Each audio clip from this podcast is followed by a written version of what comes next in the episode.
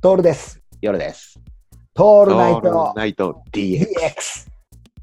うんこれがさ、鳥獣ギガもさ、うん。こう、甲乙平定の中で人間の絵が出てきたり、タッチが変わったりするのねで、作あ者そうなのんだね名で、そううなんんだよ。うん。作者も何人もで書いてる。そういうことなんだね。うん知らないよね、あんまり詳知しらくない、ね知。らない、知らない。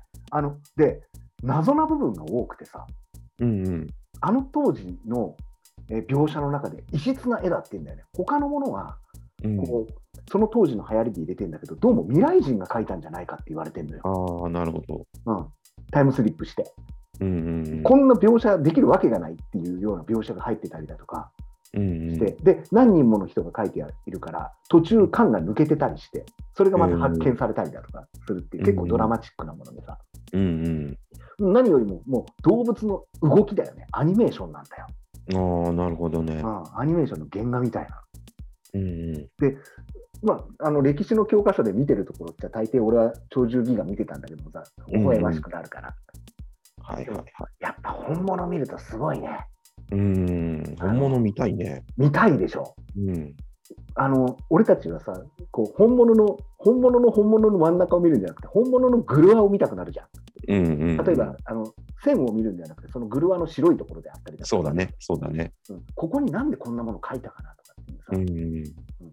それを見るのが楽しくてさなるほど。じーっと見てあ、うんこういうふうにで筆に迷いがないのほう。よ、うん、あの水墨画みたいな感じで書かれてる、うんうん。筆筆のタッチがあサクサクっと書いてるなっていう、うん。こう絵絵の上手い人ってさっさっさっと描いちゃうじゃん、まあ、夜さんとかもそうなんだけど、うんこう迷いがない筆なんだよね筆使いでうんなおかつ躍動感がすごいんだわうん。まさか俺が鳥獣戯画こんなに熱く語るとは思わなかったけど、ね、思わないよね。 思わないよねそうだよね。みなそうだよね。 ね見なさそうじゃん、僕はね。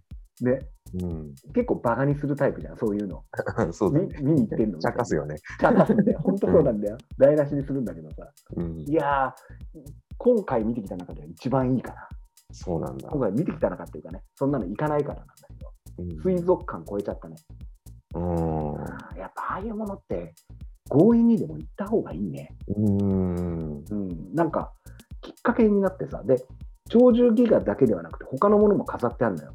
うんうん。もちろんとあの国立美術館だから、はいはいはい。浮世元の浮世絵とかも売ってあうの、んうんうん。飾ってあって、それがさ、ほら、あの歌川広重だっけとか、西川諸信とかが書いたやつが本当にあるんだよ、そこに。うもうさ、これ歴史の教科書じゃんみたいな。んうん、そうだよね。うん、あと武田信玄が書いた書状とかさ本当かどうかわからんけど、うんそれがあるわけよ。うん。こうなんていまうあ、かね国立だしね。ねそそれが嘘だとしたらさもうどうにもならない うん。国家ぐるみで俺に俺に嘘ついてくんだとかって諦めるしかないんだけどさうんそれが嘘だったらもうね、何を信じればいいか分かんないよね。国立じゃなくて国立ちだったりするかもしれないね。